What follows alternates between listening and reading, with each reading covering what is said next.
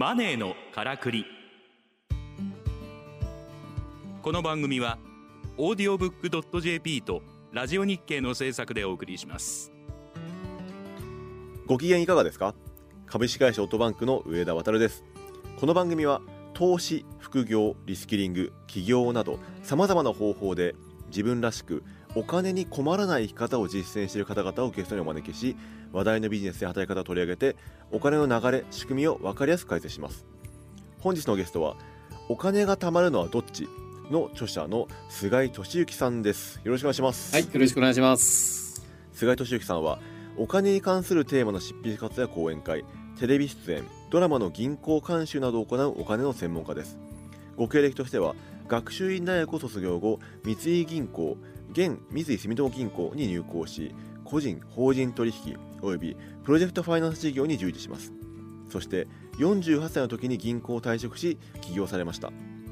アパート経営やカフェ経営を行いますが銀行員としてのお金を貸す側の知識と不動産投資家としてのお金を借りる側の知識どちらの視点を持っているということで安定した定期収入を築くことに成功します。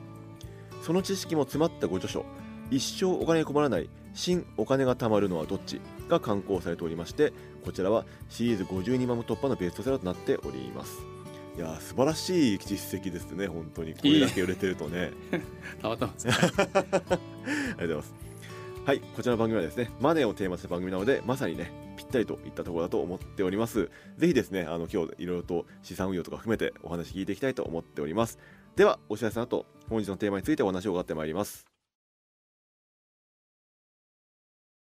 さて、菅井さん、本日はですね、お金を貯める3つのポイントというテーマでですね、お届けしたいと思っているんですけれども、実際その老後の資金のはい2000万円問題とかいろいろとあるじゃないですか、多くの人がこう漠然としてうんあの老後に不安を持ってるなという感じだと思うんですけども、はい。自分がこの先生活していくには一体いくら必要なのかとかですねやえっぱり数字で把握してる方ってあまり多くないんじゃないかと思ってるんです。ね。でそういった方が一体何から始めたいのかなっていうところをちょっとあのいたーだければなと。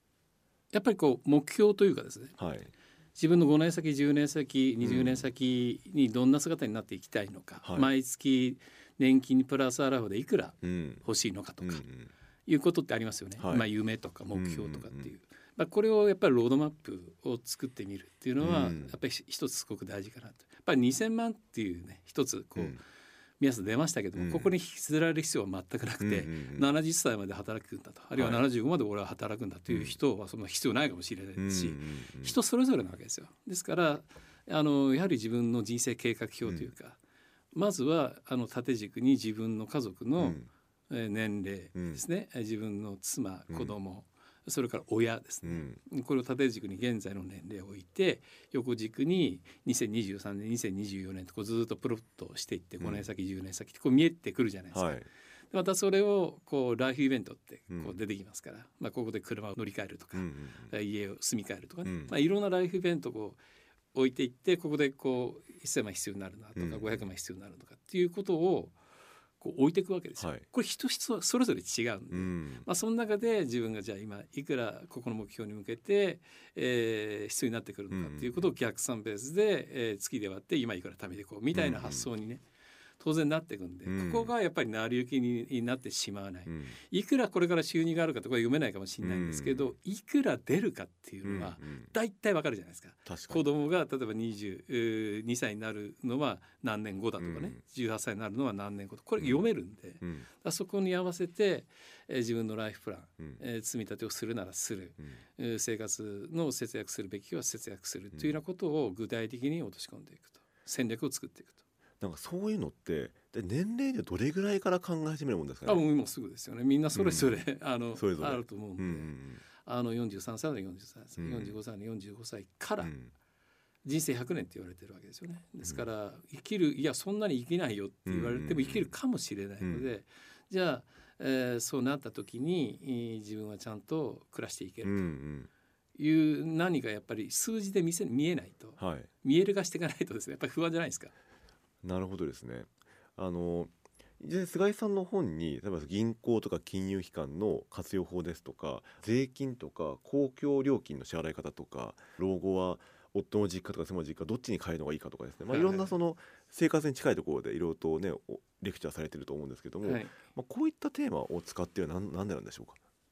やっぱりあの基本的に、そのお金の塊うん。というものを作りたいわけですね。資産を作るには手金が必要、うんうんうん。その種金が必要ってよく言われます、うん。で僕もやっぱり不動産投資家としてもあのその塊であるお金の塊ですね、うんうんうんその頭金と言われるものを作るのにこう集中していた時期があったんですよ。うんまあ、その時にあのどうやったらお金をコストセーブできるかっていうことをまとめた本が、まあ、40万部売れたわけですけども、まあ、いずれにしても非常にやっぱポイン今であったら例えばポイントの貯め方であるで、うんあるとかそのクレジットカードの持ち方であるとか、うん。あるいはそういったそのどういうふうにこうお自分の収入を伸ばし、えーその使い方ですね。どこいわゆるまあ固定費、うんうん。変動費って分けた時にどっちを優先的に下げていくかとか、うんうん。やっぱり取り込みやす取り込みやすくて効果の大きいものから始めたいですよね、うんうんうんどうせやるんだと。うんはい。だからやっぱりそういうところをその見える化していって、うん。家計簿をきちっと作って、うん。でそこで無駄なものを潰し込んでいくと。うんうんいうことをまあまとめた本なんですけども、うんはいこれはもうばいいろんな人にも共通するうんで僕はそこで塊を作って、うん。そこを頭金にして、まあ、資産、うん。うん不動産っていうものを作っていったわけですけど。も、うんうん。はい、まあ、実際不動産ってやっぱりその資産運用っていう意味ね本当にな基本というかなんかいろんな方がですねやっぱ不動産ね持ちたいみたいな話が、出るじゃないですか。それこそあの自分のね住む家っていう話とかのパターンもあれば、いわゆる収益不動産として投資物件としてうん。やるみたいな人もいると思うんですけど、はいなんかあのその時にそのやっぱり頭金がやっぱり最初に必要だったからそこをまず作ることによってその後の資産形成の計画とかをどんどん作っていくっていうその最初の計画としてやったということ、そうですね。僕の場合は、あの30歳の時にうん。年収が1500万の人はいが、まあまあ、当時40歳の課長さんがね、うん、貯金ゼロだったんですよ。そのその方。その方が。はローン貸してくれって言われて、いはいはい。で同じ日の午後に、うん同じ40歳の課長さんが、うん。あのローンの申し込みに来られて、うん。その方は年収500万だったんですけど、預金が2000万あったんですね。すごいっすね。片や1500万で貯金ゼロ、うんうん片やい500万で貯金2000万っていうう A さん B さんが来て、うんもうすごいショック受けたんですよ。はい。あこれはもうやっぱり収入の滝じゃないなと、うん。やっぱ習慣だと、うん。うん。もう考えもうお金に対する使い方とかうんうん。習慣がもう圧倒的なこう差が出るんだなっていうことを僕30歳の時に体験して、ね。まあ、そっから覚醒したんですよ。いやそれはせ衝撃ですね 衝撃だったんです、うん。本当に。だからもうさそれまではバブル時代で、ん。あのもう使いのお金なんて別にうん。降ってくるものだと思ってましたから、うん。そこからですね考え方ってうん。変えたのは、なるほどね。ええ。あこれはもうちゃんとやんなきゃダメだ、でそれでそうなっていこうということであのこの本に至るテーマが出るわけですね。ことです、この本の冒頭にあのお金が心配でならない人が知っておくべきお金を貯める3つのポイントっていうのがあると思うんですがこちらちょっとぜひ教えていただきたいんですけどいかがでしょうか？まずあの皆さんこう収入と支出だけのねはい、ところだけ見てるんですよ、うん。だから、まあ、PL ですね。あの、うん。プロトプロフィットロスっていうね、うんうん。その収支だけ見てこれうん。結果なんですよね、お金の結果。結果、うん。これ原因を大きくしないと、うん。これ結果も大きくならないですよ、うん。じゃあ原因って何だってこれがバランスシートなんですね、うん。いわゆる資産はいっていうものです、うん。でこれ3つあって1つがやっぱ金融資産。うん。で結果として配当金とか利息とか出てきますよね、はいね。で2番目に不動産。う、ん。まあ、収益不動産って持てば家賃とか駐車場収入ってこう得ますよね。で3番目の資産として自分のビジネス力、うんうんまあ、無形資産、うん。まあ、この結果として給料であるとか自分の事業収入が出てく。るこのこの3つの資産を大きくしないと、うん。結局収入って伸びないじゃないですか。確かに。だけどみんなそこはすっ飛ばして、うん。自分のその収入と支出の家計簿のところだけ気にして、これこれでお金の全てをねそのななんていうのかな億万長者になろうとしてるから、うん。ならないんですねそんな。確かに。ら結局もうちょっとこの元になるもの収入の元になるものに注目した方が早いですよ。うん。うん要はお金に働かせるっていうようなそういった考え方ですよね。そうですね、まあ、サラリーマンの方であれば、うん。自分のその賞味期限といううんか消化期間とこれ決まってるわけですよね。はいはいはい。まあ定年までね。定年までですよね、うんうんうん。まあそこから働く人もいるでしょうけど、うん。まあ、およそ23歳から60歳。うん。でその期間の中でどう自分のその信用力なり、うん。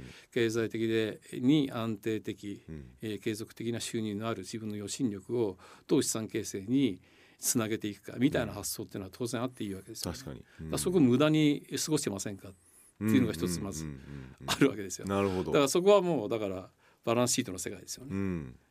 で2つ目は差を去りながらね、うん。だからお金そんな貯まってないよと、うん。例えば30代40代でね5,000万も6,000万もお金貯められないじゃないですか、うん。普通。そうですね。なんだけどいわゆる親子、うん。まあ、自分はまあ子会社としたら親会社。はいはもしかしたら5,000万のお金持ってるかもしうれないですよ。ん。だとつなげればいいじゃないですか。はい。いわゆる連結ベースで見た時に、結局親子をつなげると、うん。収入もあり金融資産もあるう、ん。えーグループ会社になる人っていっぱいいるんですよね。はいはいはいそこと結託すれば、うん。収益不動産なんて買えるなんて人いっぱいいるんですよね。なるほどね。っていう発想を持った方がいいんじゃないですかってことです。確かになんか家族全体でっていう仕そうそうそう。あんまないですよね。そうですね。お互い補えるんですよ。はいはいはい。確かに。うん3つ目は、はい。だからまあ不動産含めた資産運用活用ということで、あのどうしてもその資産運用って言った時に、うんうん。うん金融資産に偏りがちなんですよ。なるほど。確かに。資産運用って言った時に、うん。いや俺に100万しかないからとかね、うん。収入30万しか入ってこないからそれで資産運用も減ってくれもないなみたいな、うん。だからさっき言った連結ベースで言った話だとか、あるいはそのいや金融資産そんなないけども、うん。住宅ローン返し終わった家はあるよと、うん。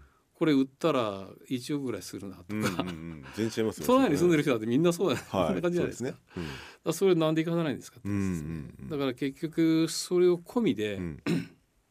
もっとね資産を組み替えたりだとか、うんうんあるいは、まあ、あのリバースモーゲージだとかね、うんうん。あのいろいろありますよ、はい。そういうう不動産を活用したうんうん。資産形成、資産運用って、うんうん。そこまでこう目を広げて、えーやっていくというのはね、はい。すごく発想として広がるんじゃないかなって思うんですよね。なるほどですね。ありがとうございます。本日の3つのポイント。お金を収入と支出のバランスだけで見てはいけない。親や子供といった家族全体で連結してお金のことを考えるべきである。不動産を含めた資産活用をすべきである。というですねポイントを踏まえて次回からですねより具体的なお金が貯まるのはどっちのテーマを伺っていきたいと思います。本日のゲストは菅井俊之さんでした。菅井さんの方はですねオーディオブでも聞きます。お金が貯まるのはどっち？スペースオーディオブックで検索して無料体験を使ってみてください。ラジオ日経マネーのからくり公式サイトにもリンクを掲載しております。本日のゲストは菅井俊之さんでした。どうもありがとうございました。はい、ありがとうございました。